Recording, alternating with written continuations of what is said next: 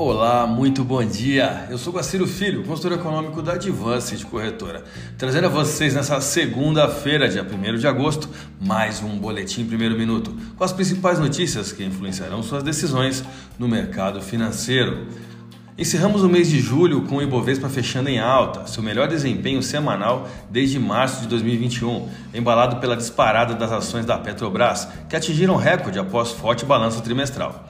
O índice de referência do mercado acionário brasileiro, o Ibovespa, subiu 0,55%, indo a 103.164 pontos, acumulando uma elevação de 4,29% na semana.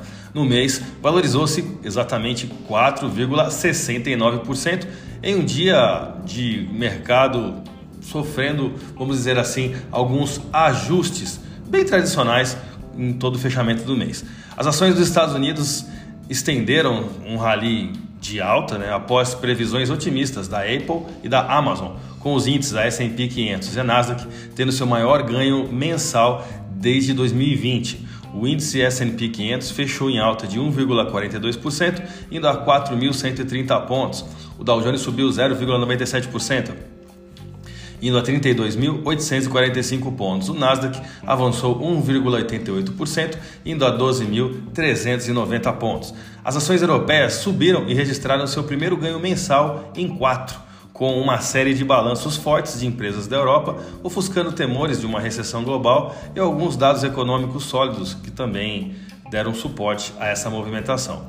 O índice pan-europeu Stock 600 fechou em alta de 1,28%, indo a 438 pontos, máxima em quase dois meses, e registrou seu melhor desempenho mensal desde novembro de 2020. Olhando aqui para a paridade dólar-real.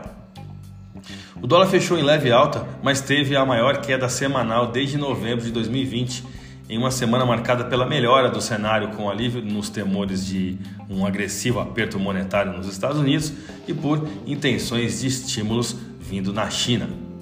Fazendo um balanço geral do mercado cambial e fatores macroeconômicos que influenciam nesse mercado, temos o dólar em queda para uma mínima em três semanas em negociações instáveis nessa última sexta-feira, depois que preocupações de investidores com uma recessão superaram esses temores com a inflação, né? pelo menos por enquanto, em meio a um conjunto de dados econômicos mistos. Também houve muitos ajustes de posições de fim de mês, disseram os analistas. No último pregão de julho, dados dos Estados Unidos mostraram que a inflação continuou sua marcha de alta durante o mês de junho, o que manteria o Federal Reserve no caminho de aumentar os juros tão agressivamente quanto julgar necessário. O índice de preços de despesas de consumo pessoal saltou 1% no mês passado nos Estados Unidos. Esse foi o maior aumento desde setembro de 2005 e após o ganho de 0,6% em maio. Em 12 meses, até junho, para vocês terem uma ideia, esse indicador chamado PCE avançou 6,8%, maior taxa desde janeiro de 1982, contra os 6,3% na leitura de maio. Após os dados dessa última sexta-feira, os mercados futuros precificaram chances de 72% de alta de 50 pontos base ao fim da próxima reunião do Fed em setembro, com uma probabilidade de 28% de aumento em 0,75 pontos base. Vamos aos gráficos, eu vou começar pelo dólar.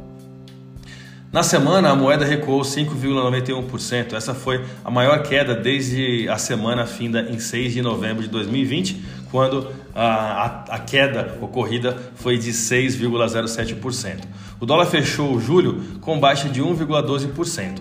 Em 2022, perde 7,19%. Analisando a última semana, observamos um ajuste do real para o dólar, conforme computamos no parágrafo anterior, dentro de um período de vencimento de contratos futuros de dólar. É muito importante a gente mencionar isso também. O volume de negócio do último pregão foi de 211 bilhões de reais em contratos futuros de dólar negociados na Bolsa Brasileira, uma queda de 0,22% no dólar à vista, com taxa spot de 5,1724. Vamos ao euro.